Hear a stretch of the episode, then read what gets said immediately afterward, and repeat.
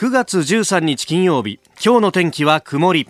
日本放送飯田浩二の OK 工事アップ朝6時を過ぎました。おはようございます。日本放送アナウンサーの飯田浩二です。おはようございます。日本放送アナウンサーの前島香音です。日本放送飯田浩二の OK 工事アップ。この後8時までの生放送です。今週1週間は新業アナウンサーがちょっと遅い夏休みをいただいておりまして日替わりでアシスタントいろいろな方にお手伝いをいただきました。今朝は日本放送新人アナウンサールーキー前島香音アナウンサーです。よろしくお願いします。はいよろしくお願いします昨日あたりからさ もうあの会う人会う人に言われたと思うんだけど、はい、顔がこわばってるよって。もうすごい眉間にしわが寄ってるよって たくさん言われましたね。ねもういろんなあ方々からですねあの、はい、メールもたくさんいただいてまして、はい、えー今日は前島さんアシスタントですね。とお名前に興味を持ちました。カノンさん音楽好きの方がいらっしゃってこの名前になったんでしょうかと、えー、マッサージ師でハリ師の葛飾区重明さん51歳の方、はい、えー、視覚障害の僕としてはパラスポーツの情報に造形ありと伺っていて心強いですと、うん、放送楽しみにしてますと。いただきました。ありがとうございます。ね心強いです。みんなあのなんか娘を見守る父親母親のような気持ちで。あのお父さん、お母さんがいっぱいで嬉しいです。ね えー、メールもたくさんいただいております。ありがとうございます。えー、この後8時まで、今日は2時間ですけど、はい。ね、いっぱい準備してきたからね。はい。ありがとうございます。よろしくお願いします。あの、前島さんにもですね、いろいろと、あの、取材に行ってもらって、で、えー、彼女実は、えー、空手をずっとやってきた。何年間だっけ、はい、?12 年間です。12年間。はい。小学校？小学校1年生から高校3年生まで。高校3年生まで、はい、やっておりました。ずっと道着を着ているずっとですね黒帯を締めて。黒帯を締めて、はい、そうだよ。ツイッターでいろいろあのセクハラ発言があったら政権好きされるぞっていうふうにね 脅されたりなんかもしてます。拳で。拳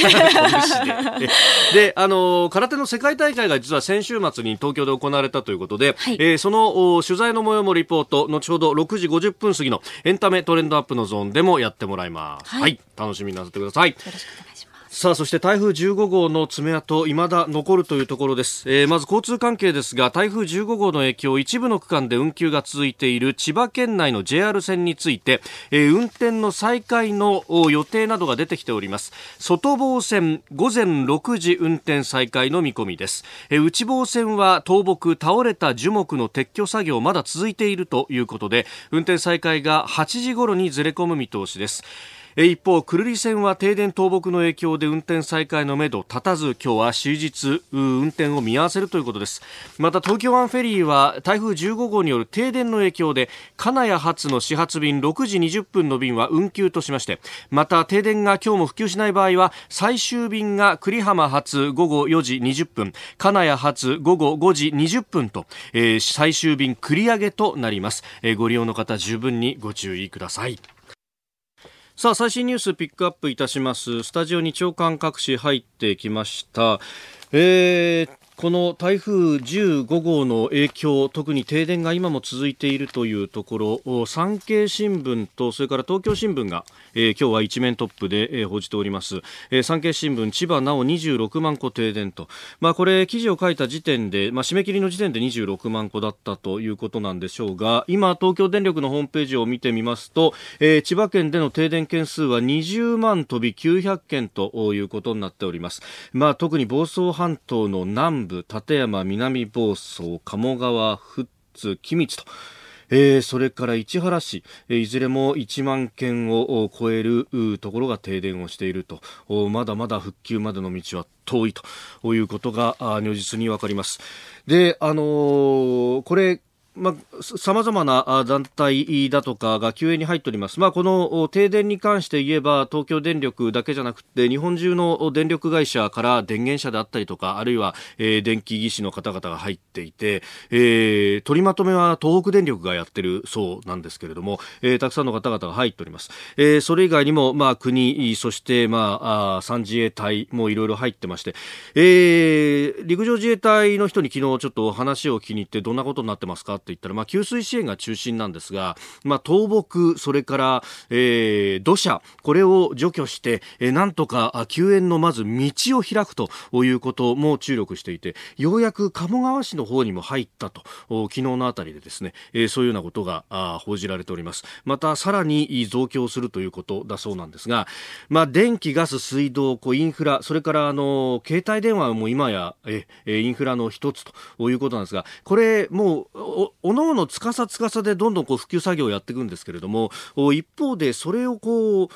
一覧で見る方法がないのかと、まあ、今までだとこうおのおのバラバラにこう復旧状況がどんどん積み上がっていって、それをおのおののサイトだったりとか、あるいは自治体のところに情報を取りに行かないと見られないと、えー、横串がなかなか刺さらないというのがこの被災地での救援活動では常だったんですけれども、あの去年あたりからですね、えー、国の防災科学技術研究所というところ、防災科研というんですが、えー、ここがですね、災害対応支援を目的として、えー、集まった情報を目的別に統合して、それを地図にプロットしてみようというようなサイトを運営しています。えー、これをですね、えークライシスレスポンサレスポンスサイトというようなんですが、えー、この台風15号被害についてもその、えー、防災科研の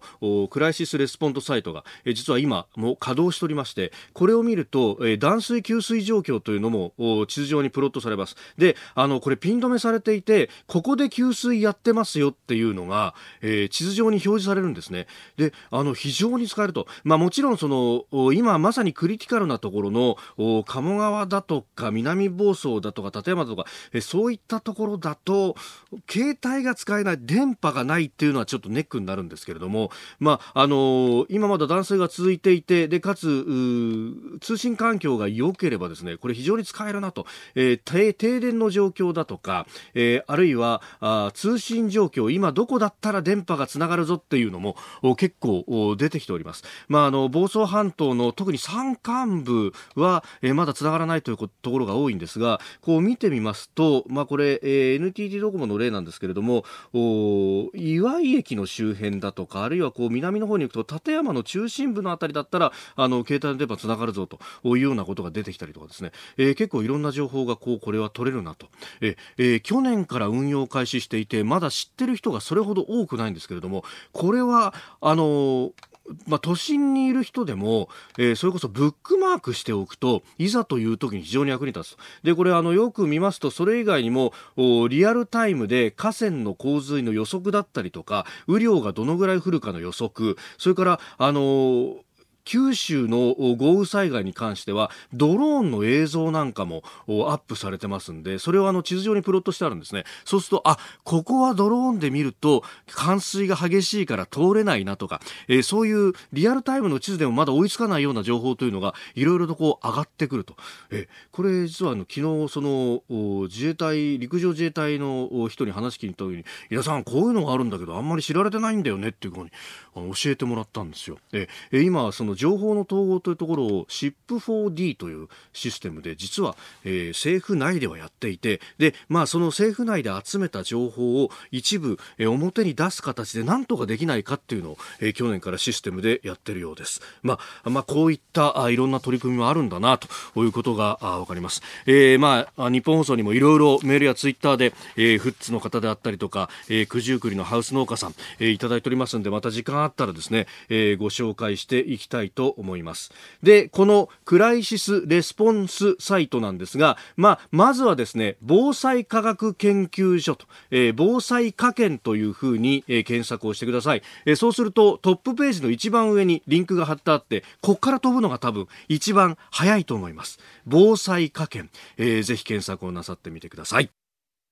あなたの声を届けますリスナーズオピニオンニュースについてご意見をお寄せください。今朝のコメンテーターは外交評論家三宅邦彦さんです。取り上げるニュースですがヤフーが ZOZO を買収発表というニュース。それから新内閣昨日は、えー、各閣僚の引き継ぎが行われております。それから台湾情勢について本杯の前会長が国民党を離党して、えー、総統選に立候補しようとしているということです、えー、それからニュースキーワードは今今日はお休み済みとなります、えー、千葉情報ネットワークと題しまして、えー、JA 阿波巨南支店の主任斉藤浩一さんに、えー、電話をつなぎます、えー、巨南町というところも、まあ、南房総房総半島の南部ここも非常に被害が大きかったところ現状を聞いていきたいと思います、えー、それからあアメリカと中国が、えー、来週にも事務レベル会合開催へというニュースも取り上げてまいります。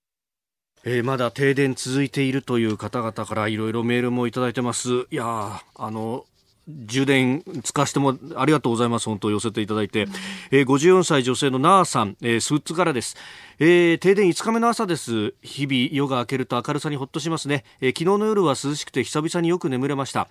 えー、我が家は怪我人、家屋被害もなく、水やガスもあって、車もあるだけ幸運なんですが、えー、一時は携帯、スマホもつながらず心細い中、え、情報源は電池式の携帯ラジオだけでした。えー、昨日の情報でも、放送でも千葉に寄り添っていただき感謝しています。いや本当このぐらいしか恩返しできないのが申し訳ないんですが、ね、一刻も早くと。で、みんなにこれを知ってもらって、みんなで千葉を支えていくと。ね、えー、あの、アンテナショップの房の駅行ったよっていうようなね、人もツイッターくださってたりなんかしますね。ええー、日常の生活が早く戻ってくることを願っていますというふうにいただきました。ねえー、あのハウス農家の九十九里の方もこれ暑い中の作業頑張ってますよとうちも電気で換気できるようにしてるんで停電になってるんです大変なんですというふうにもいただいております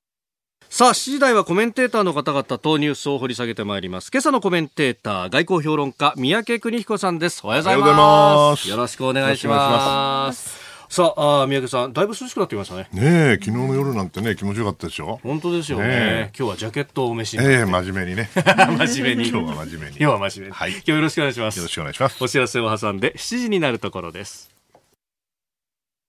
9月13日金曜日時刻は朝7時を過ぎました改めましておはようございます日本放送アナウンサーの飯田浩二ですおはようございます日本放送アナウンサーの前島香音ですえー、今週1週間は新業アナウンサーが、まあ、ちょっと遅い夏休みということでお休みをいただいております。日替わりでアシスタントの方々お手伝いいただいてますが今朝は日本放送4月入社の新人アナウンサーの一人であります、えー、前島香奈アナウンサーです。引き続きよろしくお願いします。よろしくお願いします。さあそして、えー、7時台コメンテーターの方々とニュースを掘り下げてまいります。今朝のコメンテーター外交評論家三宅邦彦さんです。おはようございます。おはようございますえー、三宅さんには番組エンディングまでお付き合いいただきます。では最初のニュースこちらです。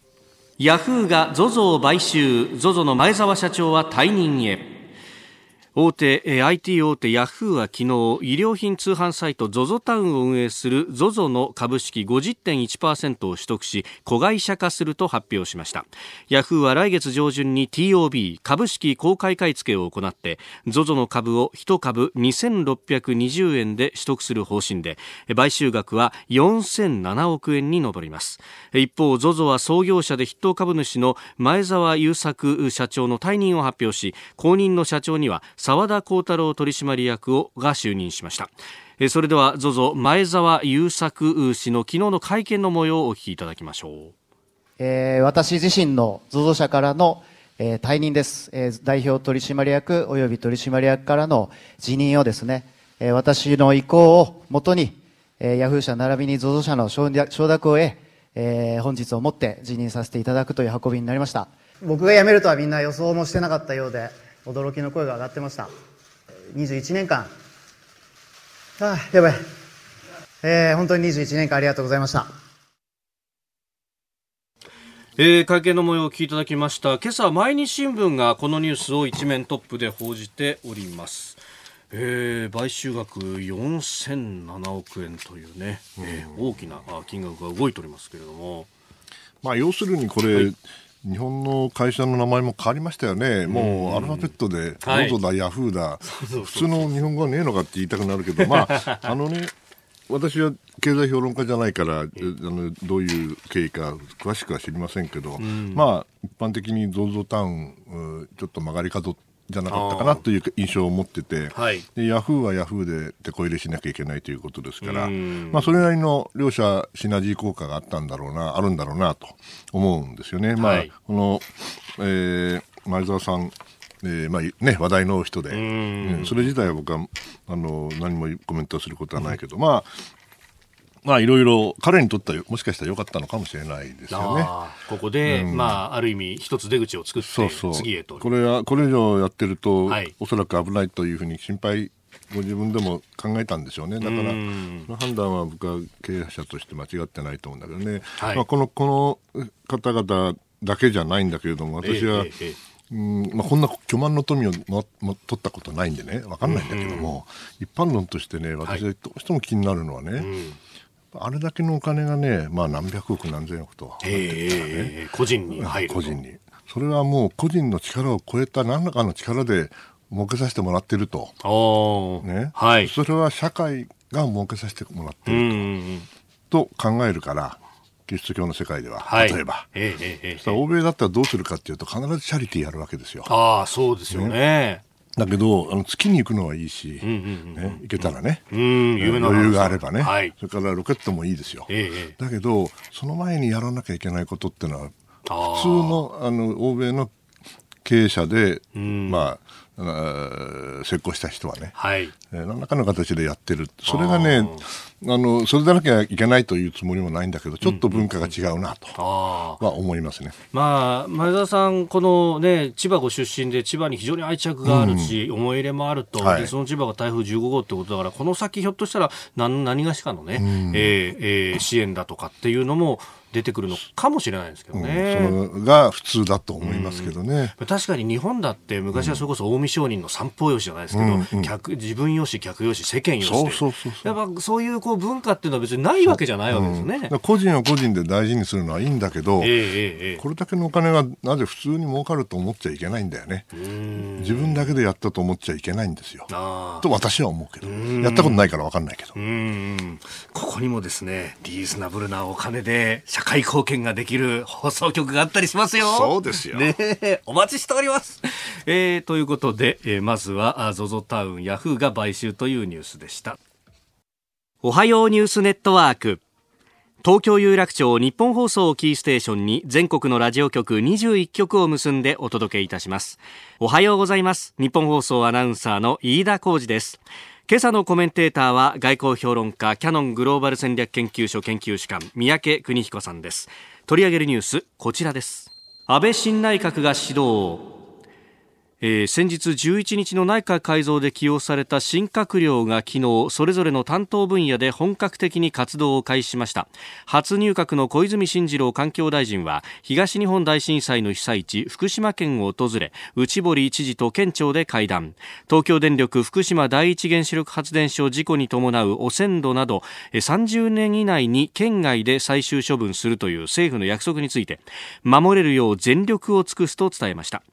また台風15号の被害を把握するため武田防災担当大臣と菅原経済産業大臣が千葉県赤羽国土交通大臣は神奈川県をそれぞれ視察したということです。まあ、各省庁で新旧大臣の引き継ぎが昨日行われて、まあ、その後、各地に散る大臣もいれば、うん、あ省内でずっとブリーフィングを受ける大臣もいたというそうですね、まあ、あの新しい仕事ですから頑張ってもらわなきゃいけないんですけど、まあはい、あのいい意味でね、うんうん、これだけ長く続く内閣だとね、まあ、なかなか親身を出すというのは難しいだろうと思うんですよね。で前内閣の時は確か、まあ、新聞報道でしか知らんけど、まあ、大会一掃だと言われ、まあ、ややされたわけだね。ねはい、だけど今回はそれもそれはないわけじゃないかもしれないけれども、やはりあの彼にとって信頼するというか、もしくは近い、あ彼というのは総理ですね、総理ですね、うん、総理にうんがやりたいようにやりという布陣をね、えーまあ、いい意味で、はい。えー、敷いてるなという気がしますね。ですから、まあ、それと同時に将来これも人を育てるのもあの総理の仕事ですから、はい、その意味ではいろいろな可能性のある人をですねまた呼び寄せてみたり2度目、えー、やってみたり、はい、いろいろ工夫があるとは思いますけども。あこれは大変ですよ。あのじゃあ何か変わるかっていうとね、はい、なかなかさっきも申し上げた通り、ええ、親身出すのは難しいし、いろいろね言われました。あの外務大臣がね、防衛大臣になって、で河野さんが防衛大臣横滑りだと、はい、これはね、え、日韓のね、ええー、あの強硬なね、あれに対するこのシフトだとかいう方もいらっしゃるんです。はい、まあだけど私はそうかなというふうに思ってるんですよね。二つ理由があって、まず日韓関係について言うとですよ、はい、あの総理はもう腹くってますから、ね、でぶれてないでしょ、はい、だからこれあの、韓国の状況も今、えー、検察をめぐって大騒ぎしてるわけだから、そうですね、とても日本に譲歩できるなんて状況じゃないですからね、そうなれば向こうからは全然審美はないし、はい、それじゃこっちは動きようはないですよね、動く必要もないと思うんですもうボールは向こうにあるそうそうそう、そうなるといやあの、大臣がどう変わろうがね、はい、まあ、2人とも優秀な人だと思うんだけども、えーえー、あの別に日韓関係だけで内閣がやってるわけじゃないから。確かにそうですね、えー、外交だって他にいっぱい仕事があるし、うんはい、防衛省についてはもうこれはあの日本の防衛能力をねどうやって高めるか、自主的に、はい、これ一番大きな仕事ですから日韓も大事かもしれないけど、えー、というわけで私はあんまりね、うんうん読み深読みしすぎてもしょうがない。むしろあの力のある人がい。い仕事をしてもらう、はい、そして、えー、やはり継続性を大事にしてね、えー、ぶれないことが一番 今の日本にとって、えー、一番いいのはぶれないことだと思いますよ。昨日実はね、はい、今日もあるんですけど、日米をヨーロッパ。で、あの会議をやってるんですよね。えー、でねやっぱりあの安倍内閣、それから日本に対する評価、明らかに10年前、もしくは5年前と比べても変わってますよね。ああ、ずいぶん違ったなと、変わったなと、つくづく思いますよ。それやっぱ、いい方に変わっていい方に、いい方に。ですから、安定してるしね、あのイギリス見てくださいと、えドイツ、アメリカ見てくださいと、むちゃくちゃじゃないですかと。それに比べたらいかに日本がまともかっていうのはね、つくづくあの感じましたね、昨日。やっぱこの外交の社会というのは長く続ける、まあ、もう実績ももちろん大事ですけれども、ええ、こう同じ人がサミットに何度も行くっていうだけでも、だけでもね、大きいんですね、うん、だけどあの、先ほど申し上げた通り、安倍総理、ぶれてないから、あそこもやっぱりしてるわけですよ、自由貿易で、はい。ね、開かれた、ルールに基づく、ね、オープンなこの国際秩序ね、それは日本にとってもちろん利益なんだけれども、はい、それを G7 だろうが G20 だろうがぶれないで言うでしょ。はい、これこれアメリカとか、まあ、ドイツドイツはドイツはまあ申し訳ないけどイギリスなんて本当コロコロコロコロコロコロコロ変わってるわけでしょ？こういうところはねああなったらどっちが 信頼できるかとなると俺日本は全然変わってないねいいねという方に評価が高まっていると私は思いますよ。実感しましたそれは。うん。まあその上トランプさんとも話せるし まあ、イギリスともいいし、そうですね、まあ、メルケルさんともなんとか話せると、ね、あのまあ、それだけじゃなくて、それは、えー、えー、やはりアジアにおけるね、はい。えー、やっぱり良識のある、えー、常識的な、うん、あしかし、非常に強力な政権と。これはあのだって韓国がそうじゃないですか、ふらふらふらふらふらしてるわけはい、どっちにつくんだ、うん、アメリカからしたらですね、はい、昔はまあいろいろね、日本と貿易も問題もあったかもしれないし、えー、中国にあの色目使った時期もあったかもしれないけど、うもう今、彼ら腹座ってますよね、もうやっぱり日本しかないなと。ああ、の大きなアジア太平洋の戦略、インドまで含めて考えるとと。もう。日本とから豪州、はい、インドが来てくれたらいいな。それがまあインドパシフィックなんですけどね、その状況がまあ昨日なんか会議出てて、ああ、やっぱりこう変わっちゃったねと、いい意味でね、えー、非常に感慨深かったですね。あいや、それは面白そうな議論ですね。で、ヨーロッパからすると東アジアの情勢っていうのは、うん、これどう見えてるのかっていうか、なんかヨーロッパって中国に近づいてるんじゃないのと思っちゃうんですけどね。昨日夕飯食った時 あの言ってたのは、はい、あの私いつもヨーロッパの人に言うんだけど、うん、あのね、ヨーロッパはね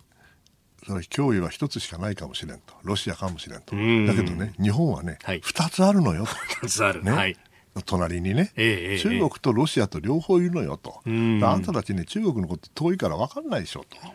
と言うたらね、いや、はい、でも随分変わってきたんですよと、彼ら言うんだけど、はい、こんなんじゃ不十分だと。言ったら、アメリカのやつがそうだって言ってたから、うん、まあ、あの、やっぱりヨーロッパと日本では、あの、中ロに対するね、あの、なんていうかな、意識というものが温度差があることは間違いないと思いますね。さあ、そして二つ目、こちらのニュースです。本杯の前会長が国民党を離脱。台湾の総統選は三つどもえへ来年1月の台湾総統選を前に本杯精密工業の前会長郭台銘氏の報道官は12日郭氏が最大野党国民党の離脱を決めたと表明しました。近く出馬表明する見通しです。与党民主進歩党民進党は蔡英文総統。そして国民党は韓国湯高尾市長を公認候補として擁立しておりまして三つどもえの争いとなる見通しです。まあ、三つどもえというか、これは国民党が割れちゃう分裂そうですね。まあね、私、これでもね、はい、中国語あの台湾で勉強したことがあるんですよね。だからあの地域には非常に愛着があるんだけども、えー、あの頃はですね、はい、国民党ってなんかあのかっこいいけどね、えー、実は独裁国独裁政党だったわけですよ。相手が中国共産党で、はい、こっちは中華民国と当時呼んでてね、えー、それで、まあ、今もそうなんだけど、はい、あの我々呼ばなくなっただけです。よ。えー、要するにものすごい巨大な政党単一の政権党で資産も持ってるし、もちろん人材もあってね、はい、ものすごい強い政党だったわけですよ。ところが1996年だったかな、はい、総統の民選が始まりましてね、まあ、それで中国がミサイルぶっ放すわけです、それが逆効果になって、はい、それであの政権が変わって、徐々に徐々に変化をし始めていったわけですよね。そう考えるとね、やはり国民党の歴史的な役割というものがもしあるとしたら、はい、やっぱり徐々に徐々にあの変わっていったんじゃないかな。逆に言うと国民党の人たちが、はい、あの時代に合わせて自己改革というか自己変革というものを、怠ってきたんじゃないかな。だからこの人にですね、はい、えー、腐敗してるとか腐ってるとか言われちゃうわけですよ。それはね、やはり国民党のあり方というものが問われる。ということで、三つどもえになるかもしれないけども、えー、これどう考えるかっていうと、もともと中国は国民党とやりたいわけですよ。国民党も、とにかく中国は一つって言ってんじゃはい、同じですからね。そこでは同じ。そこでは同じなんですよ。あの要するに国民党が支配する中国は一つか、はい、共産党が支配する中国一つか、どっちみち一つなんですね。台湾独立とかそんなこと言わないからいいんだけど、はい、その組みやすいはずだった国民党がこんなになっちゃって、はい、まあこの郭さんは中国とも仲が悪くないという話も聞くから、はい、それはあの致し返しかもしれませんけども、中国にとってはうんにゅんにゅんにゅんにゅんにゅんと、うん、台湾の問題はね一つ間違えるところ中国の共産党の統治の正当性そのものに直結する大問題ですから、はい、やっぱり非常に注視してるんじゃないかと思いますね。過去2回ね僕あの総統選挙の前にね、はい、ちょっと台湾行ってね、別に1日行ったからってどうってことはないんだけれども、なんとなく雰囲気を感じてるんですけどね、やっぱりあっちの方がね、はい、政権交代多いんですよ、日本より。確かにでもそうですよね。あっちの方が民主主義やってんですよ。民進党と国民党で政権入れ替わり入れ替わりしてますもんね。あの韓国みたいに混乱してないしね、まあ、これも混乱してるというのは混乱かもしれないけど、い、いいい感じでやってるんですよ。ですからね、そういうふうなことをいろいろ感じながら、この民主主義がしっかりと根付いていくことを祈りたいですね。まあね、今、あの、宮家さんおっしゃっていただいた通り、価値観を、まあ、ある意味同じくするところ、ということですよね。うん。ここは大事にしなきゃいけない。そうそう。えー、この時間外交評論家三宅邦彦さんとお送りしてまいりました。日本放送でお聞きの方この後も三宅さんにお付き合いいただきます。以上全国のラジオ局21局を結んでお届けしました。おはようニュースネットワークでしたお送りしております日本放送飯田浩二の OK 工事アップ。お相手私日本放送アナウンサー飯田浩二と前島香音がお送りしています。えー、今週1週間は新業アナウンサーがお休みということで、えー、日替わりでアシスタントを務めてもらってますが今朝は前島香音アナウンサー、はい、えー、日本放送入社1年目新人であります。はいよろしくお願いします、あと15分ぐらいで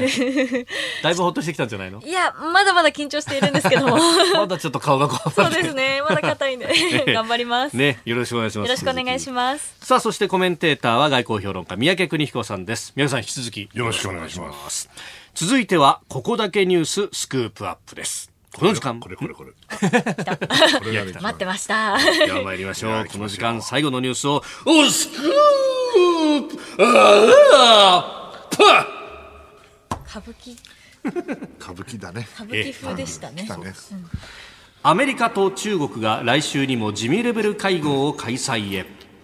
まあ、この2国のやり取りも歌舞伎じみているのかどうか、え中国の劉鶴副首相とは12日アメリカの経済団体代表と会談し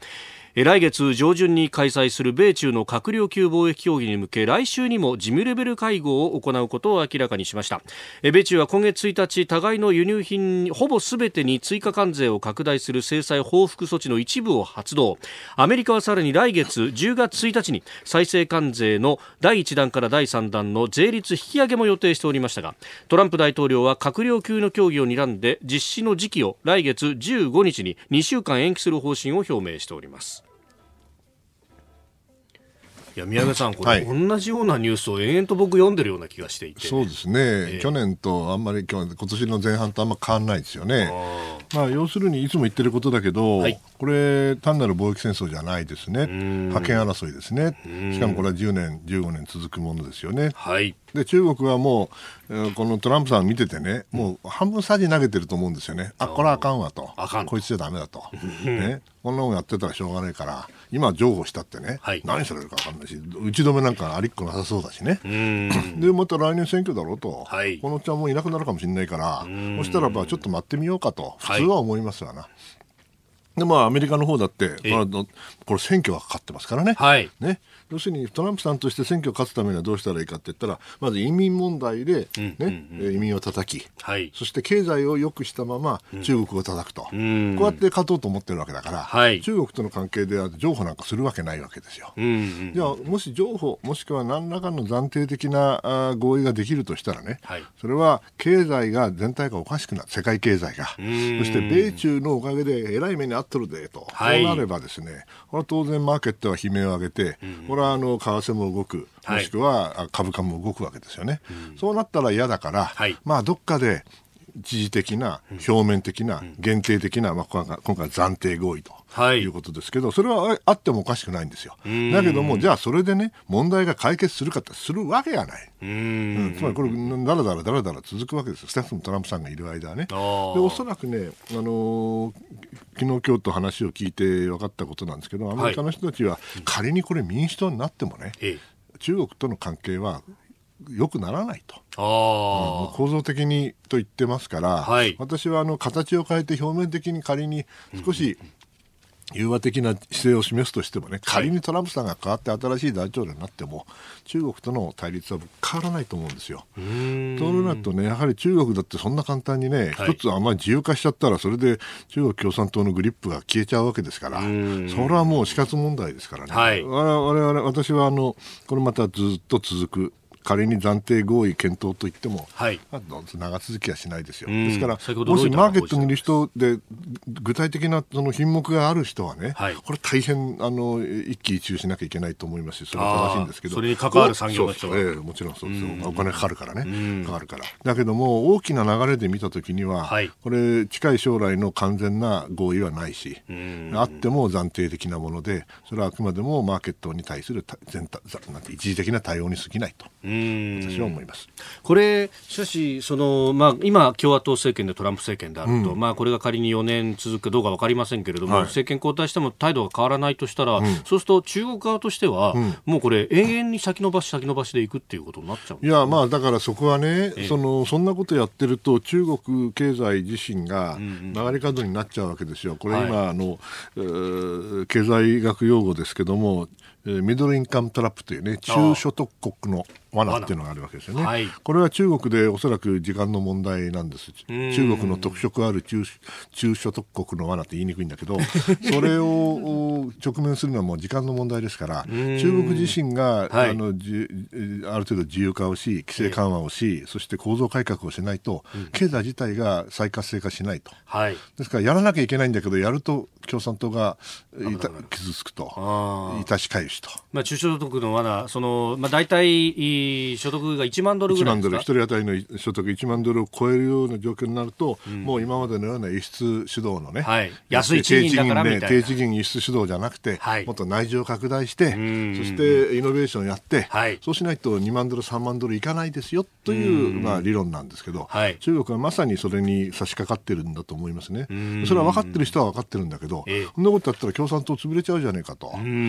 国有企業も本当は改革しなきゃいけないんだけど、改革がができていない、むしろ逆行してるんですよね、ですから中国としては本当に今、正念場ですね、えー、しかもその状況で、あの今までだったら、その地方からどんどんこう安い労働力が、えー、沿岸部に出てきたけれども、うん、一人っ子政策が効いてきてて、このまま高齢化するかもしれないそうですよ、ね、急速に高齢化をするし、うん、賃金は上がっちゃってるから、はい、もうその輸出だけじゃもう、なんていうかな、あの商売にならないから、外国企業の一部は撤退を始めてますよね。えー、ですから、そのような状況でどうやってイノベーションを続け、はい、そして、えー、経済のレベルを維持するか、これ大変ですよ。しかも政治的なグリップはちゃんと持ってたいって、そんなうまい話があるわけないでしょ、世の中に。と私は思うんですけどね。でもやっちゃうんです、彼らは。強引に。まあ、それでね、あの、体制が揺らぐんじゃないかって30年、40年前から言われ続けてきたけども。で彼らは経済的な利益よりも、それは政治的な利益の方を優先しますから、仮に経済がおかしくなっても、はい、おそらく共産党の指導、すなわち独裁は変わらないと思います。はいえー、米中の、まあ、このぶつかり合いについて多角的にお話いただきました。このコーナー含めポッドキャスト YouTube ラジコタイムフリーでも配信していきます。番組ホームページをご覧ください。